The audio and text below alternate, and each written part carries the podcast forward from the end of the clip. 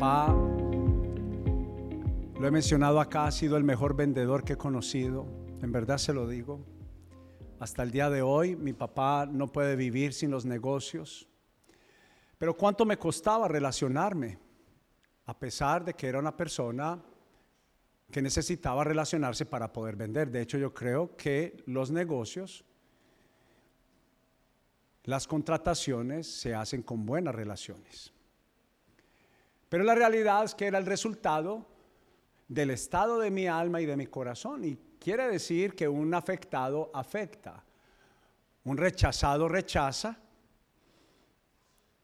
Y por lo regular nosotros reaccionamos de acuerdo el estado de nuestra alma y el estado de nuestro corazón.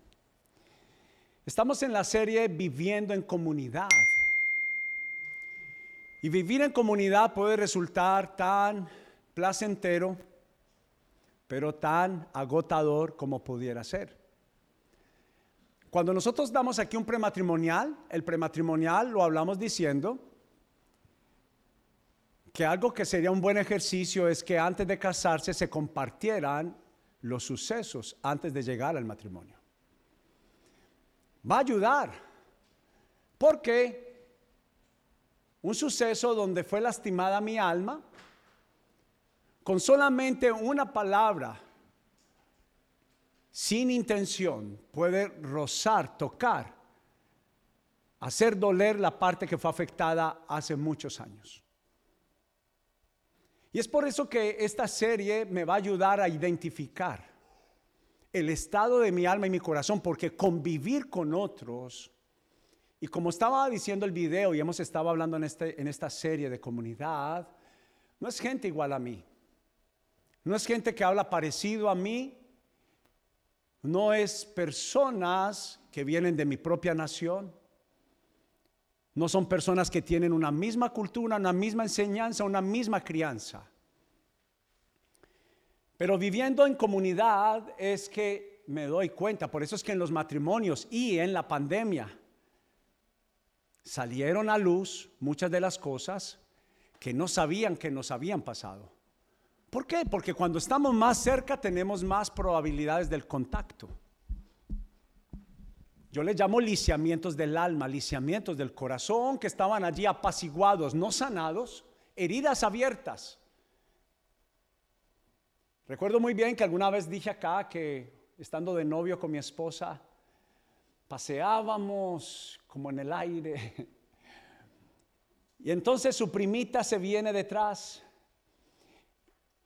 y esta primita tan linda deja caer un juguete dentro de una alcantarilla. Hermosa la prima. y yo para mostrar mi valentía y, mis músculos, no levanté la alcantarilla con dos manos, la levanté con una.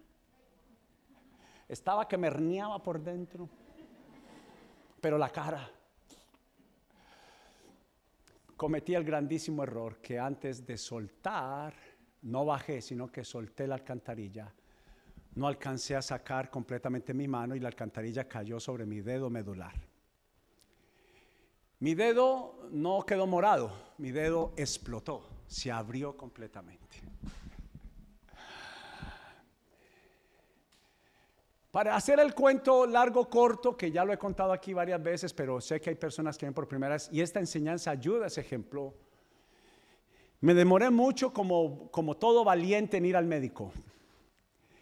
Y cuando llegué al tercer día, ya mi dedo, la carne se veía completamente morada y estaba empezando a oler mal. Porque lo que no es tratado a tiempo dentro de nosotros, tarde que temprano empieza a oler mal. El médico me dijo, vamos a tratar de hacerle algo, Señor. Le tengo que quitar completamente todo ese nervio, completamente. Pero pudiera pasar la posibilidad que lo tengo que volver a abrir si se infecta, para que ya él solito sane. Gracias al Señor él sanó, pero cada vez que yo paso mi dedo pulgar sobre mi dedo medular, siento un gran vacío porque no tengo carne. Si usted toca, toca es mi hueso usted no está tocando carne. Entonces, cada vez que hago esto, que lo hago hasta a veces ya inconscientemente seguido, me acuerda de algo. Que una vez fui, herido, pero que por fin mi herida sanó. Me acuerda ese vacío del suceso, pero me acuerda del médico sanador. Y eso es lo que hace Jesús en cada una de nuestras vidas. Y esta enseñanza nos va a ayudar a cada uno de nosotros de asegurarnos, de empezar, de tener un inicio hacia nuestra sanidad. ¿Por qué? Porque hemos llegado a nuestro matrimonio, hemos llegado a los Estados Unidos fracturados del alma. Y aún al día de hoy, por más que creamos, caminamos dislocados y por eso nuestro caminar tiende a ser un caminar completamente sin propósito. Y le puse por título Una comunidad de honor en una cultura de desprecio y burla. Una comunidad de honor en una cultura de desprecio y burla. Y comencemos con este primer escrito que dice, para la mayoría de los occidentales, el honor es un concepto extraño y en algunos casos hasta ridículo. Lea conmigo. Nuestra cultura es una cultura de sarcasmo, irreverencia, el derecho desagradecido y una cultura del desprecio. En esta enseñanza exploramos el mandato de Pablo de honrarnos unos a otros más que a nosotros mismos. ¿Y cómo podría cambiar la vida y dar vida a nuestra comunidad? ¿Cómo puede afectar nuestras vidas tener el concepto que Pablo puso por objetivo y propósito de volver a dar honor al que lo merece y aún al que no lo merece? Tal vez no nos enseñaron el principio de honrar. Es más, nos sentimos tal vez fastidiados. Porque tal vez a esa persona que Dios nos está enviando a dar respeto, no se lo merece. Y el cálculo de esta tarde es entender.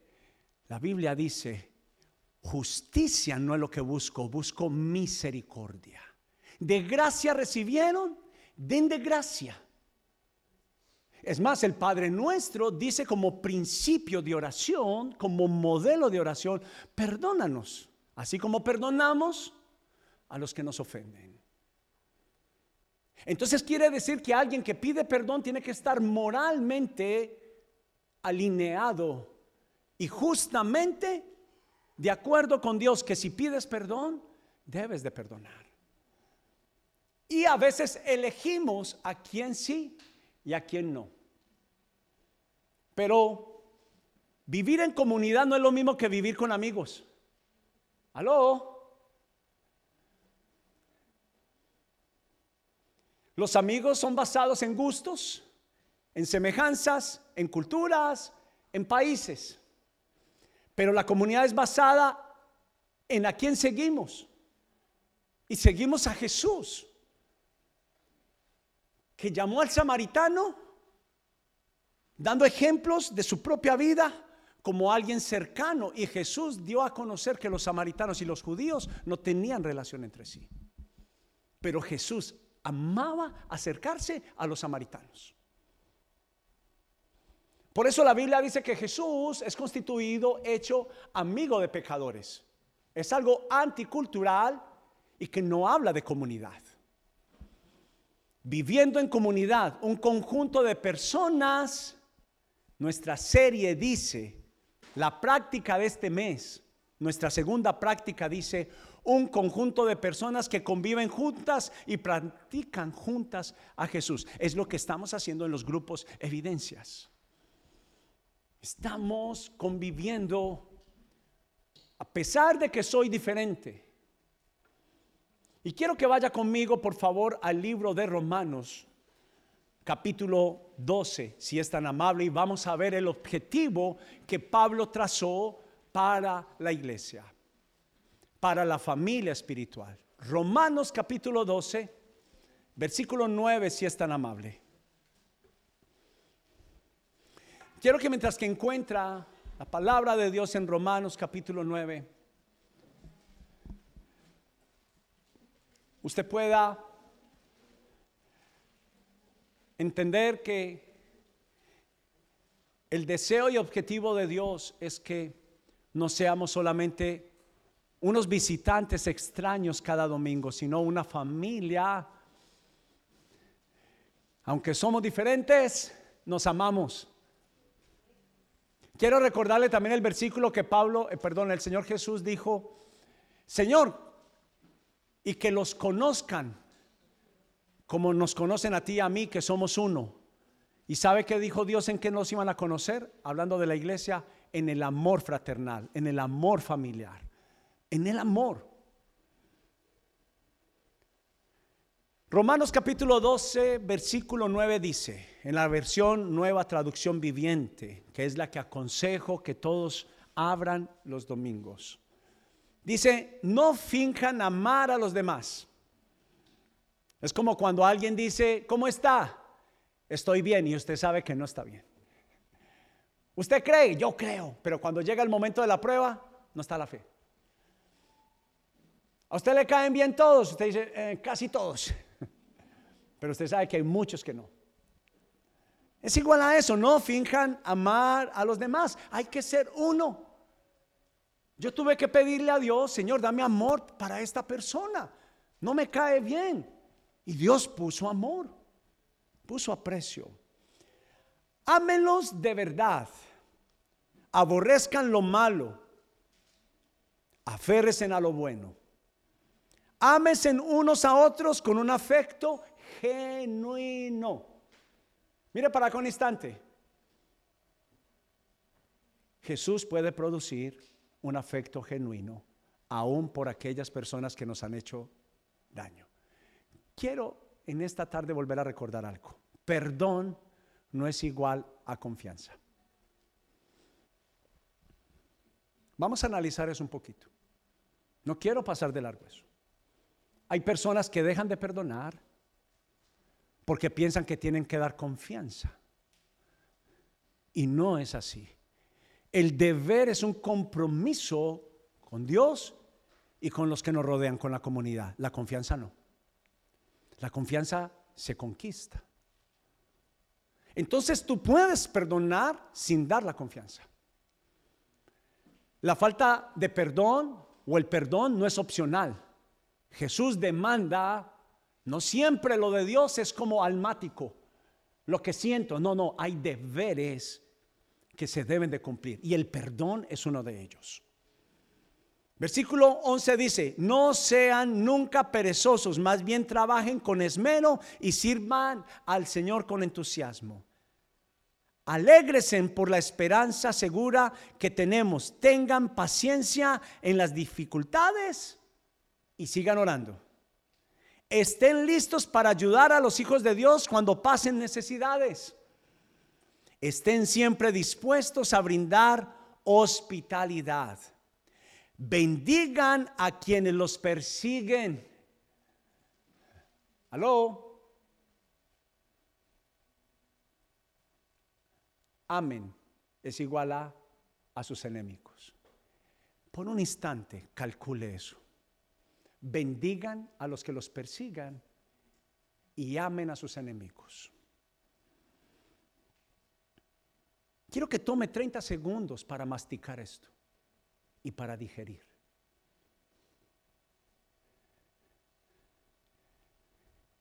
Bendigan a los que los persiguen, no los maldigan. Y recuerde que maldecir no es solamente decir maldito, es mal hablar. O bendecir es la palabra bien decir cuando criticamos, cuando juzgamos, aún a los que merecen esa crítica, estamos maldiciendo, estamos mal hablando. Si no pídanle a Dios en oración que los bendiga. Alégresen con los que estén alegres y lloren con los que lloran. Vivan en armonía unos con otros. No sean tan orgullosos como para no disfrutar de la compañía de la gente común. Amén. Deleítesen en honrarse mutuamente. La Biblia nos está hablando de la palabra honra y respeto. Y mira lo que busqué en el diccionario. Siempre me gusta, usted sabe que me gusta mucho la palabra central de la enseñanza, traerla en lo que dice el diccionario. Y léalo conmigo. Dice respeto y buena opinión que se tiene de las cualidades. Dígalo conmigo, ponderar. Por ejemplo, ¿qué es alabanza? Cantar de los atributos de Dios. Alabar es proclamar, exaltar, levantar, cantar los atributos de Dios. En este caso, de mis hermanos, de mi familia, honrarse mutuamente.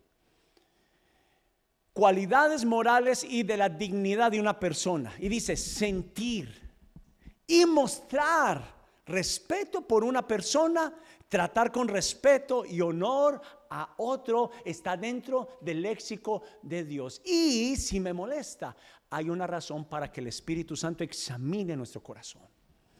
Ponderar, aplaudir por la victoria de alguien, por el crecimiento de alguien. Fue el deseo de Pablo.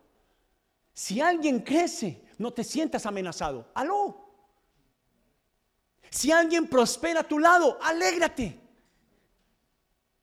Es el corazón de Jesús. Por eso la Biblia y esta serie nos está invitando a reorganizar nuestra vida en tres pasos. Estar con Jesús, nuestro mejor ejemplo.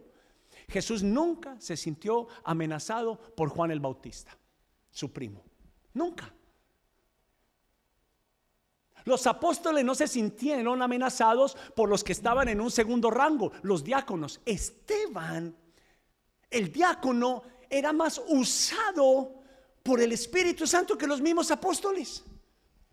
Y nunca los apóstoles fueron un obstáculo para Esteban. Eran sus padres que se alegraban. ¿Sabe mi pastor que me decía a mí? O nos decía a nosotros, sus hijos nos decía, si yo soy de mil, yo quiero que ustedes sean de diez miles. Y es en mi corazón que si yo soy de diez mil, que ustedes sean de cientos de miles en perdonar, en unidad familiar, en prosperidad y en crecimiento de hijos espirituales. Pero también habla de premiar el mérito de una persona con honores. Mire para acá, ser intencionales. En que si hay alguien que no merece aparentemente por justicia en honor, por misericordia podamos premiar. Escuche, el que daña ya ha sido dañado. Y lo último que necesita alguien de nuestra comunidad es mi menosprecio. Aló. Es fácil amar al fácil. Pero hay gente dentro de mi comunidad, hay gente dentro de mi familia que no es fácil de amar, no es fácil convivir. Pero si la esperanza de la comunidad es la iglesia y dentro de la iglesia hay rechazo, entonces la esperanza ha sido robada. Por eso enseñamos en Casa Evidencias que venir a la iglesia es más que venir, es practicar a Jesús. Aló. Ser parte de una comunidad es alguien que entiende que no se trata de uno, se trata de otros. ¿Por qué me afecta tanto cuando alguien me hace daño? ¿Por qué? Porque todo está basado en mí.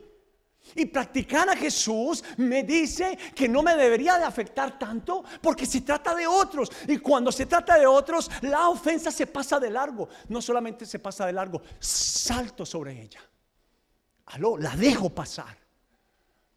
Cuando de repente veía a uno de mis hijos enojado, fastidiado por algo que le habían hecho, siempre fue mi consejo debes de tener un corazón de mantequilla. Piensa en la mantequilla, amarilla, lisa, pero con, con margarina, que como entró, salió. Pero aún gente que viene a la iglesia no ha cambiado su estilo de vida, de orgullo, de vanidad, de ofensa. Y no te estoy diciendo que es fácil, es muy difícil, pero nada que el Espíritu Santo no pueda hacer. Pero tiene que ser sometida al trato de honrar. ¿Sabes cómo comienza? Dando misericordia al que no lo merece, dando honra al que no lo merece, ponderando al que no lo es. ¿Usted se imagina? Yo, Alex Yepes, con 18 años ya era papá. La mayoría decían irresponsable, no sirve. Y cuando lo primero que yo escucho al venir a la iglesia es Dios te ama a pesar de la multitud de tus errores, yo me empoderé. Yo quiero conocer ese amor y quiero pertenecer a esa comunidad. Por eso en Casa Evidencia no juzgaremos cómo te pintas, cómo te vistes. Porque en Casa Evidencia eres amado por Dios y serás amado por nosotros. Pero cuando tú le recuerdas a alguien lo que no es, le estás prohibiendo acceso y por eso Jesús le llamó a estas personas sepulcros blanqueados. ¿Cómo es un sepulcro? Sucio, negro. Porque mandamos hacer a otros lo que nosotros no hacemos. Pero también es sentir satisfacción y orgullo por los logros y acciones de otra persona. Debe darme alegría. Aún no es fácil. Yo mientras que estoy diciendo, estoy compitiendo por un ascenso con otra persona y nombraron a la otra persona. Y la Biblia dice que debo de sentir alegría y orgullo. Porque no se trata de ti, se trata de otros. Y tú sabes que cuando tú eres un puente para otros, luego la exaltación es mayor. Tal vez es un proceso. Mire para acá. A veces solamente un momento para Dios probar tu corazón. La prueba es alegrarte por bendecir, porque te alegres por otros, pero luego tu ascenso no iba a ser ese, iba a ser uno más alto. Y lo mismo sucede dentro de la casa de Dios, en la iglesia, en la familia y en la comunidad. Cuando me alegro porque algún día aquí unjamos, nombremos pastores, a ti te debe de dar tremenda alegría. Como si fuera tuya la ganancia y la victoria. Pero la palabra honor o honra es una palabra que escuchamos, no es una palabra que escuchamos comúnmente. No lo es. No está en la cultura. Más bien mostramos indiferencia. Más bien mostramos dureza. Porque nos sentimos compitiendo. ¿Y sabe qué? Algo que tenemos que aprender como hijos de Dios. No dependemos del hombre. Entonces por eso si promueven a alguien o están hablando bien de alguien, yo no debo de sentirme amenazado por mis subterráneos, por los que están a mi cargo. Como si me diera miedo que alguien de ellos fuera levantado para quitarme mi puesto, porque estás dependiendo del hombre. Mas Dios te va a mantener y te va a hacer estar en ascenso. No tienes que tener temor porque alguien crezca cerca de ti. Más bien, amontonarás personas que te aprecien, que te ayuden a escalar la cima más alta. Aló. Jóvenes que están aquí. Es por un espacio de tiempo. Cuando te menosprecian, la Biblia dice que el menosprecio que te da el hombre, Dios te va a llevar a lugares sin límites. Pero la Biblia dice, no te exaltes, no te enojes, pero el que te menosprecia. Bendice al que te menosprecia y Dios te va a llevar alto, muy alto. En nuestra cultura, la honra es un concepto poco extraño y lejano. Y en el mundo actual no tenemos muchos ejemplos, o sea, modelos. Escúcheme, no hay muchos modelos de personas que digan, bravo. que se levanten ante escenarios y públicos mesas de orgullosos que saben que alguien hizo algo bueno y no lo quieren reconocer. Solo los valientes se levantan para decir, oiga, hoy es un buen día para darle un aplauso a ella, se lo merece. Y los primeros que deberían de estar liderando estos modelos somos nosotros.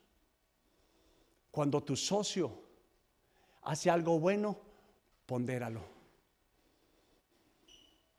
Cuando tu esposo hace algo bien, esposa, pondéralo.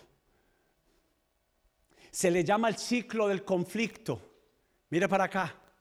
El ciclo del conflicto. Dice que la mujer, la esposa necesita amor. Y cuando no tiene amor, tiene un conflicto. Su respuesta es responder con falta de respeto. Y los hombres tenemos el mismo ciclo del conflicto. Cuando no hay respeto, tendemos a no ser amorosos. Lo mismo pasa en la comunidad. Cuando no hay amor y no hay respeto, hay conflictos. Pero el conflicto tiene que ser cortado y cortado de raíz. Pero vamos a hablar de la visión de Pablo en la comunidad. El versículo 10 dice, mire, mire para acá. El versículo 10 dice, deleítese en honrarse mutuamente.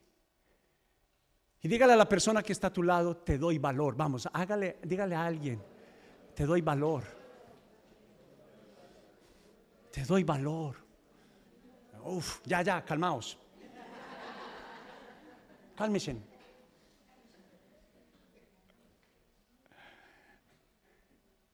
Calm.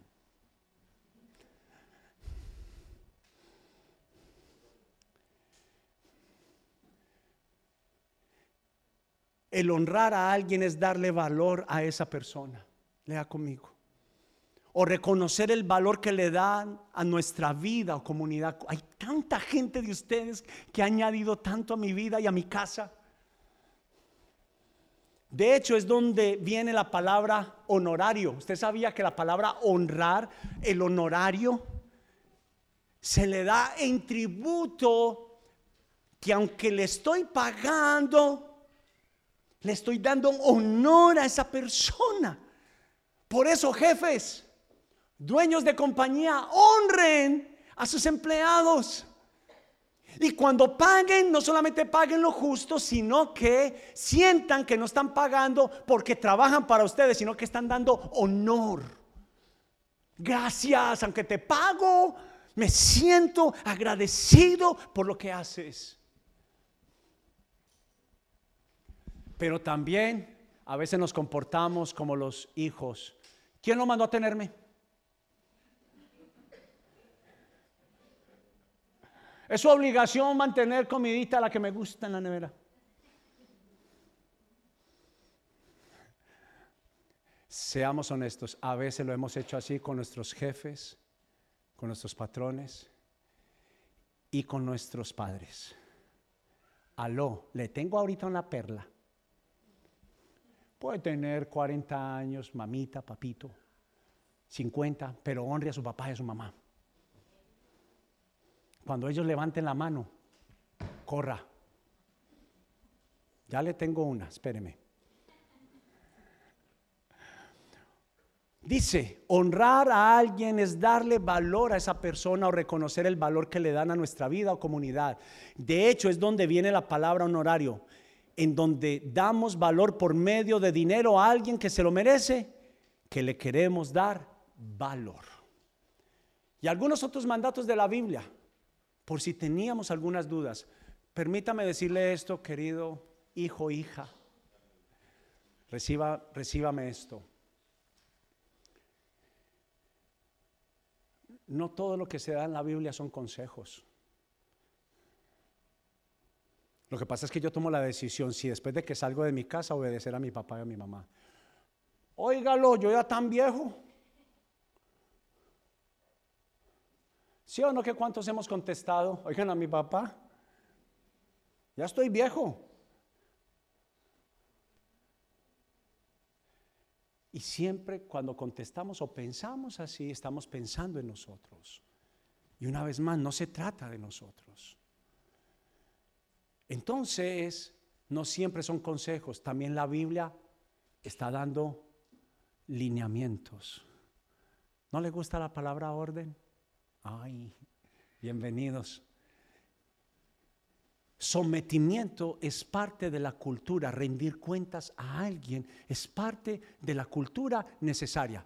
Se lo explico por qué. Imagínese esta nación sin leyes y reglas. Cualquiera puede pasarse el semáforo en rojo. Cualquiera puede pasarse el pare derecho. Cualquiera puede matar, cualquiera puede violar. Cuando no hay límites, la tierra se desenfrena. Por eso contenderá el rebelde con la ley. Pero la mejor ley, si la queremos llamar ley, son las cláusulas de amor que Dios pone en la Biblia.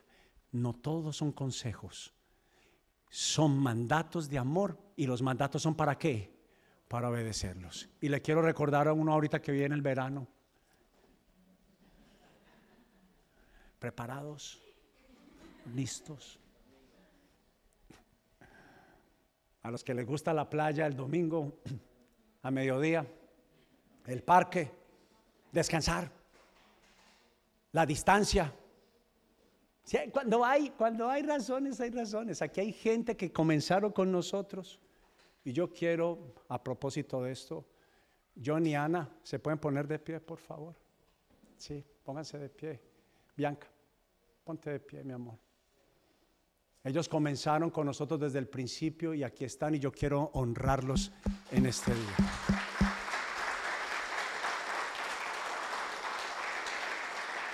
Gracias. Y decirles gracias por su fidelidad.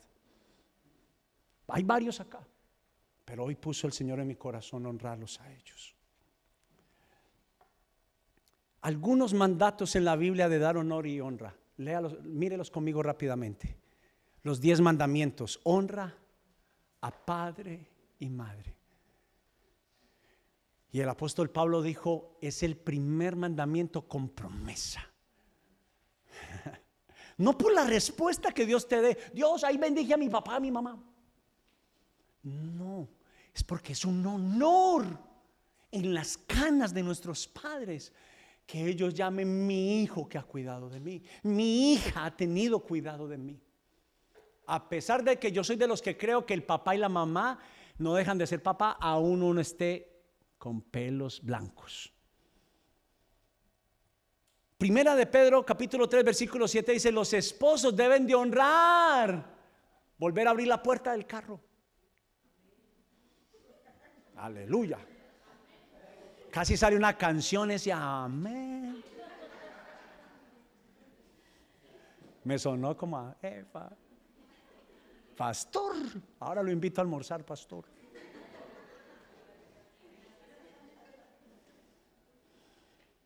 Pero es tremendo lo que el apóstol Pablo dice, para que sus oraciones no sean estorbadas. Esposas, prepare que usted va a invitar a almorzar con esto, prepare. Cuando llegue el día de la madre, ay, ay, ay, amor, amén. Ya había sus esposas esperando, pastor, hable pues. vaya y compre el mejor vestido, los mejores zapatos que haya comprado en toda su vida. Y no le diga a la esposa, amor, ¿cuánto necesita para el regalo de madre? Vaya solo y elija el regalo de su esposa. Llévela al mejor restaurante que pueda. Le digo una cosa, las deudas, la prosperidad, el dinero va y viene, va y viene. Pero honre. Como esposas, cuando tu esposo tenga un logro, ah, qué bueno mi amor. No. papito, usted es el mejor.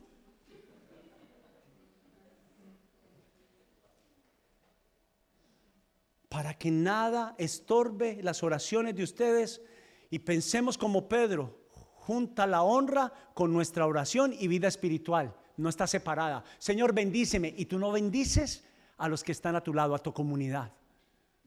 Usted entiende que Dios es producto de lo que Él es. Y Dios honra, Dios bendice. Entonces su posición tiene que estar, es alguien que está en alerta. ¿Quién necesita algo de mí?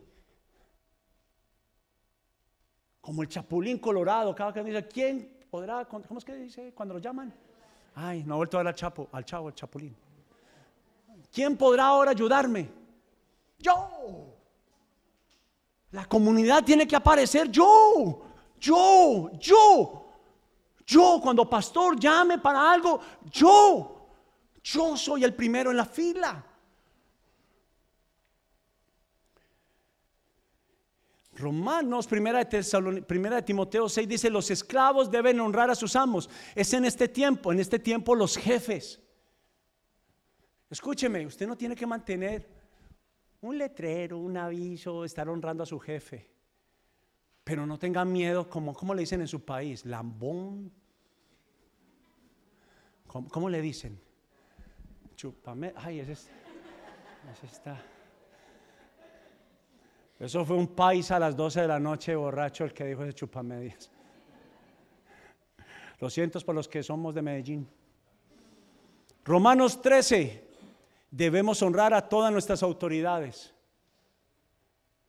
A ver cuántos honraron a tío Sam con los taxes. Ay, ay, ay. ¿Qué dijo pastor? ¿Eso con qué se come? ¿Eso qué es? Y Pablo escribió este pasaje cuando el emperador romano era uno de los peores de la historia. Nerón era el, emperador de ese tiempo. No solamente descuartizaba a los cristianos. Y Pablo da la orden, honrelo. No se trata de justicia. ¿Sabe por qué? Porque Pablo se sabía la ley y la ley dice, bendigan a sus autoridades a todo el que está en autoridad. Debemos de hacerlo.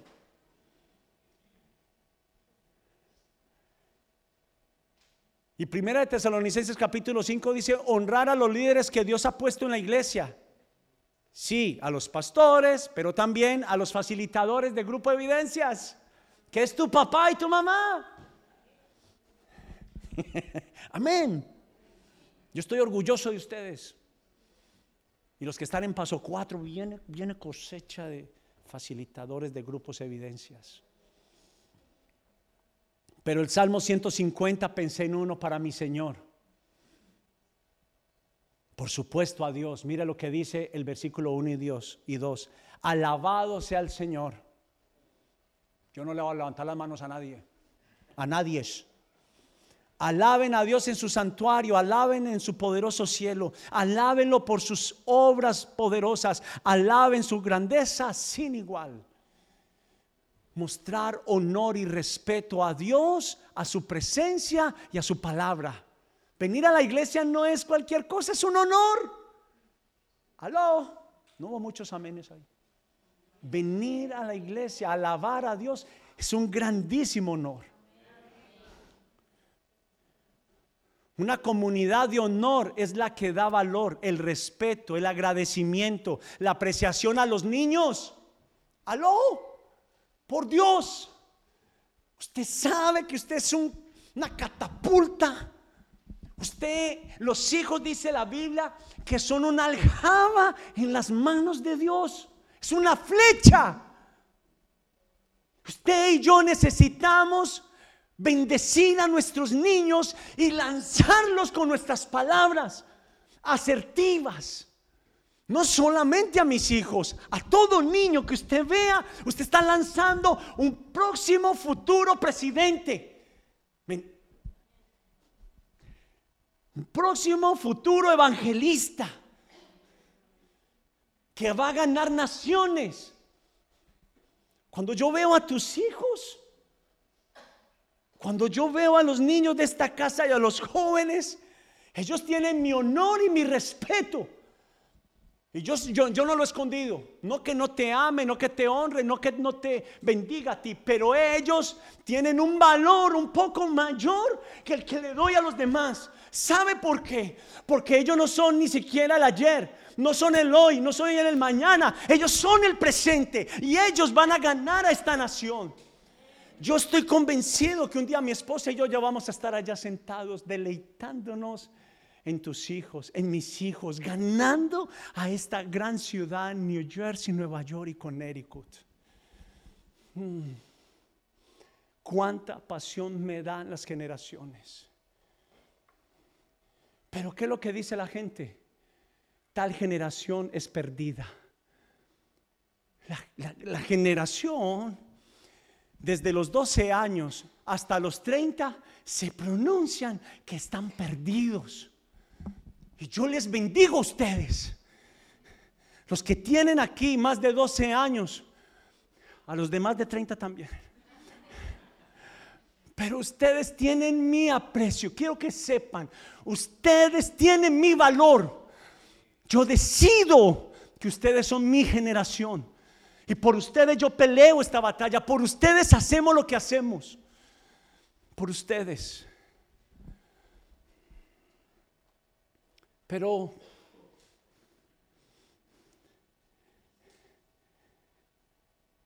¿qué podemos decir? Que nuestra cultura es una cultura de burla, de sarcasmo y de desprecio. Aguánteme estos 10, 15 minutos, por favor. Si el honor es respeto, el desprecio es irrespeto. Aló. Es lo contrario. Y no es al que se lo merece. Y no es eh, recibiendo, es dando. Más bienaventurado es dar que recibir. No importa. Yo no necesito sentarme en la cabecera de mi casa para ser el líder. La silla del capitán está donde se sienta, no en la punta. Pero el capitán lidera con, con asertividad, con ponderación, con gratitud.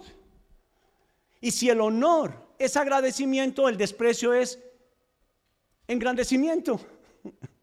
Lo que el hombre puede dar. Y si el honrar a alguien es darle valor, entonces despreciar a alguien es quitarle valor. Ese colombianito. Ojo.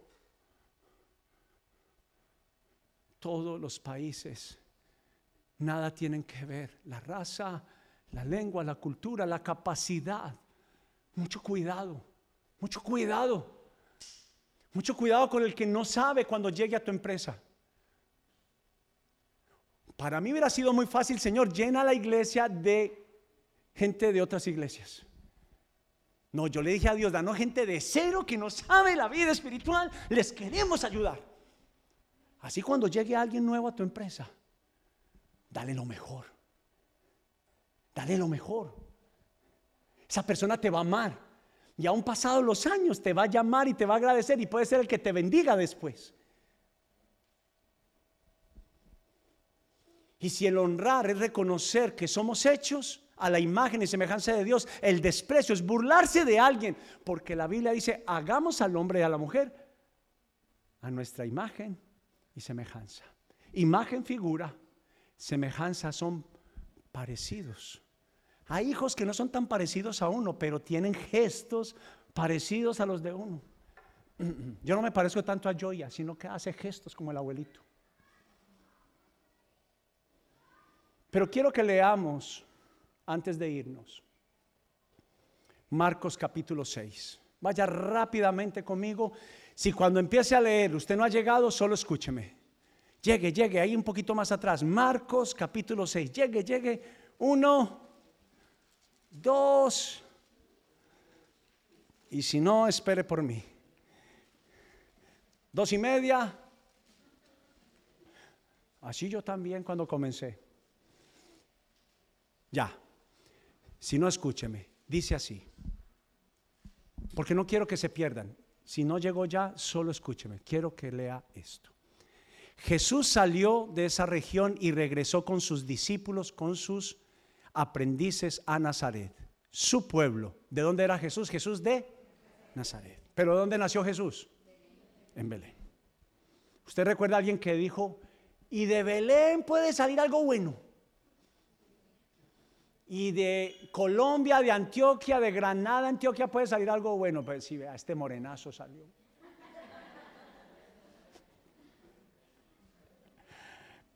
Yo, mi amor, lo que usted se llevó, me...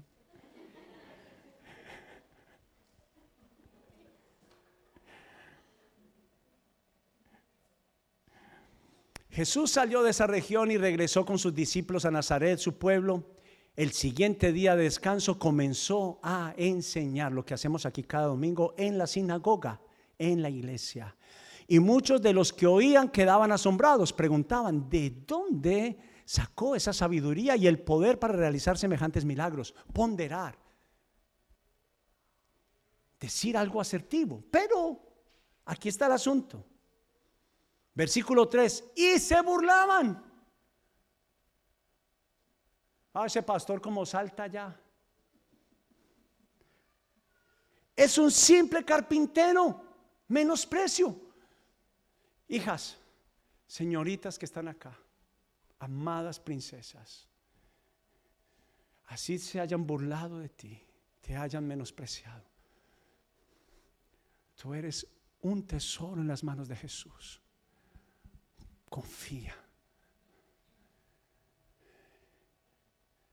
Ha habido un gran invasor sobre New Jersey. Quiero que me escuche. La mayoría se fueron con esa inclinación pensando que eran y no son. Solo son necesitadas de algo, de aprecio y de honra. Papás, hombres. Y si no tienes a tu papá y me das el honor a mí, a David, mi hijo. Alejo, levante la mano, hijo. Quiero que lo miren las jovencitas. Son parte de nuestro equipo de jóvenes que son padres para jóvenes. Pero todos aquí, quiero que sepan algo. Padres, tienen que decirle una y otra vez a sus hijas cuán importantes son, cuán amadas son. ¿Sabe cuál es el flagelo? Usted sabe que las estadísticas dicen que como nunca antes y en este estado el lesbianismo creció a pasos agigantados. No son lesbianas, son necesitadas de reconocimiento. ¿Sabe quién las reconoció? Una lesbiana. ¿Me entiende? ¿Me entiende lo importante que es ser intencional? Dejar el orgullo cuando dijeron, es que a mí no me enseñaron. No importa, a mí tampoco. Pero Jesús me enseñó a ponderar, a levantar. Y yo quiero que le demos perdón a los jovencitos, pero viene su tiempo. Pero vamos a darle un aplauso a nuestras jovencitas. Son amadas, son bendecidas muy, muy amadas. Tienen mi valor y mi respeto.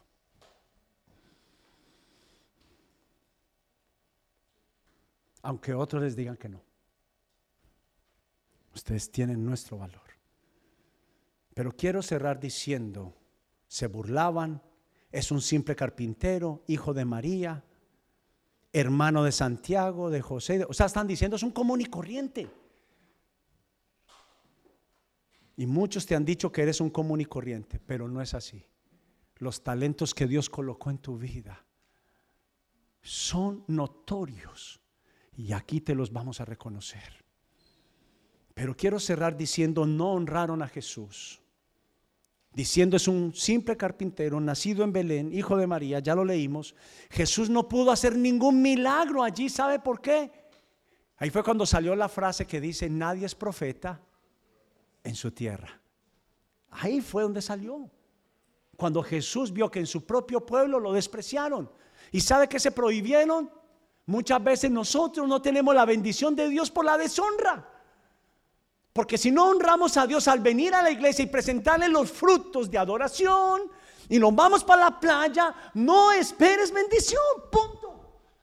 Ay, ese no estuvo bueno. Es igual a decirle, es un simple carpintero. Si puedo y me da, voy, y si no, pues también. Y esto es lo que pasa cuando vivimos despreciando y burlándonos, se cierran las puertas a la bendición. El menosprecio es un mandato de un jefe, de un líder a nuestros padres, hermanos mayores. No los despreciemos. ¿Sabe qué le digo yo a mi hermano mayor cuando es un, asunto de mis padres? Tú eres mi líder. Tú eres mi líder. Y yo pudiera sentir que tengo capacidades en otra cosa y yo lo dejo a liderar. Comienza la reunión, cítala. Dar lugar al que lo merece. Mi hermano no me amenaza, me da un orgullo que él sea líder de los hermanos. Me da orgullo. Y él me pegaba y me pegaba mucho. Pero Jesús cuando sana las heridas, las sana y las sana bien. Esto es lo que pasa cuando vivimos menospreciando y burlándonos, se cierran las puertas a la bendición. El mandamiento de honrar padre y madre, dice Pablo que es el primer mandamiento con promesa. Es honrarlos sin importar la edad que tengamos ellos y nosotros.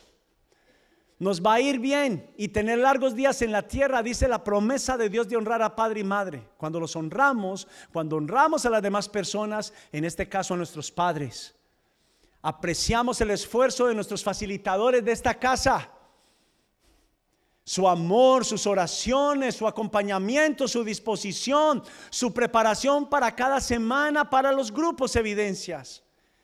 El honor saca lo mejor de las personas, el desprecio y la burla saca lo peor.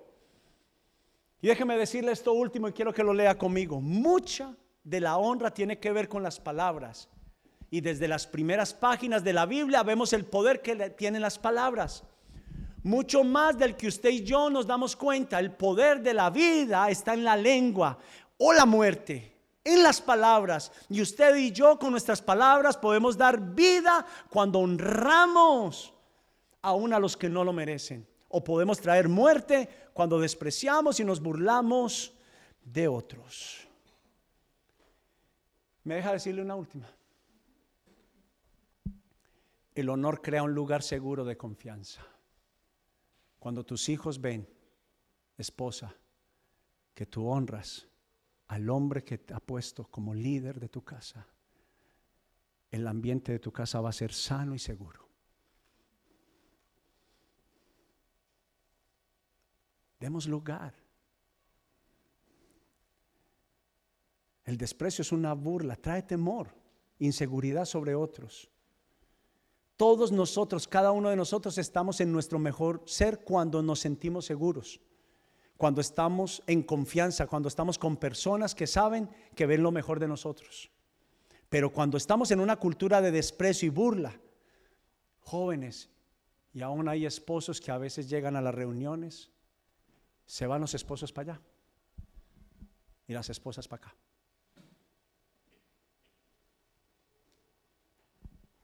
Cuando he estado en algunas de esas reuniones, yo voy, pero empiezan a hablar de las esposas, les digo, permiso, y me voy para donde los niños, a estar con ellos. Y yo no permito que hablen de mi esposa. Mucho menos yo me voy a burlar de ella con otros hombres. Esposas, cuando veas a una mejor mujer menospreciando al esposo, inmediatamente levanta tu voz para decir, mi esposo es el mejor. Tiene una multitud de errores. Y como le decía a uno de mis hijos hoy, uno por de hablar en fe no está hablando mal. Yo veo lo que va a ser. Mi esposa fue la primera en liderar, mientras que otros decían, él no es. Mi esposa decía, él es. Y la verdad era que no era. No era que no mereciera que me dijeran que no era. Pero Dios usó la vida de mi esposa para levantar mi baja autoestima. Yo quiero honrarte y agradecerte.